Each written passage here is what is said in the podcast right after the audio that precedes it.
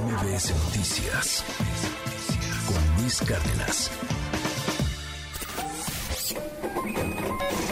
Economía y finanzas con Pedro Tello Villagrán. Y ya la otra vez chequé y el Alipuz anda bien caro, querido Pedro Tello. Te mando un gran abrazo. ¿Cómo estás? Qué gusto saludarte.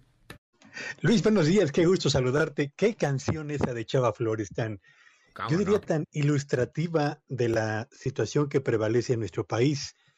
Eh, no solamente por el tiempo en el que fue escrita, sino por el presente que, que define la condición de las finanzas personales y de las finanzas familiares. A ver, ayer hablábamos, Luis, del buen fin y referíamos que estábamos frente a su decimoprimera, en realidad no es la decimoprimera, es la decimosegunda edición de esta campaña de descuentos y de promoción al consumo.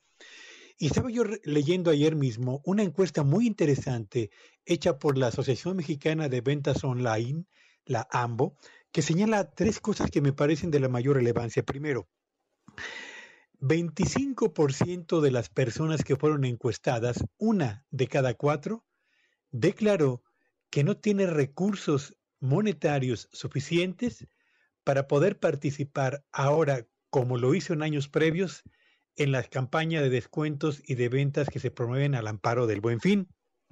Segundo, en 2019, Luis Auditorio, el 39% de las ventas o de las compras que se realizaron en el Buen Fin se eh, realizaron al amparo del empleo de la tarjeta de crédito, 39%.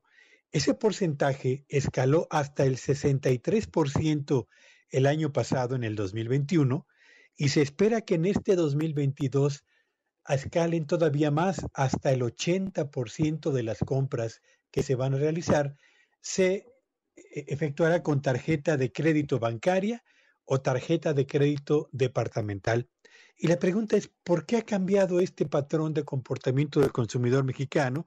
Y la respuesta es fundamentalmente la siguiente, Luis, porque en este momento, en la medida en la que la inflación le ha pegado al poder adquisitivo de los ingresos de la mayor parte de las familias, comprar de contado muebles o electrodomésticos se convierte en una tarea casi imposible para la mayor parte de las economías familiares.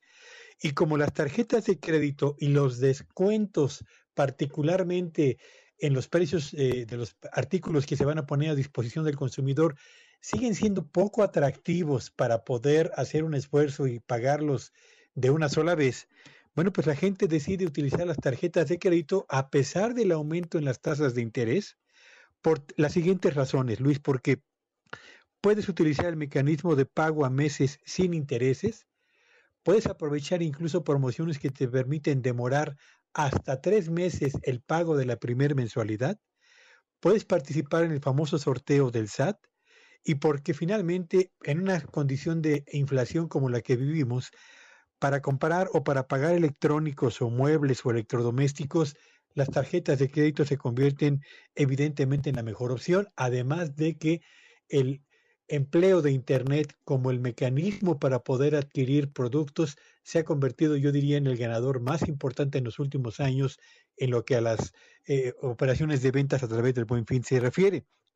Así que estamos esperando que el buen fin no sea tan afectado como lo esperan algunos comerciantes por la inflación, y estamos esperando al mismo tiempo que el buen fin no se vaya a convertir, Luis Auditorio, por el manejo de las tarjetas de crédito en un factor de potencial peligro para la estabilidad de las finanzas personales y de las finanzas familiares, siempre y cuando efectivamente quienes decidan utilizar la tarjeta de crédito lo hagan inteligentemente, aprovechando de la mejor manera posible las ofertas y evitando sobreendeudarse en un momento en el que en nuestro país las tasas de interés van a seguir subiendo por lo menos de aquí hasta el primer trimestre del año. Así que esa canción de la Bartola, qué bien refleja el presente de la economía mexicana y la situación de la mayor parte de las finanzas personales, Luis. Mil gracias, querido Pedro. Te mando un gran abrazo y te seguimos en tu red.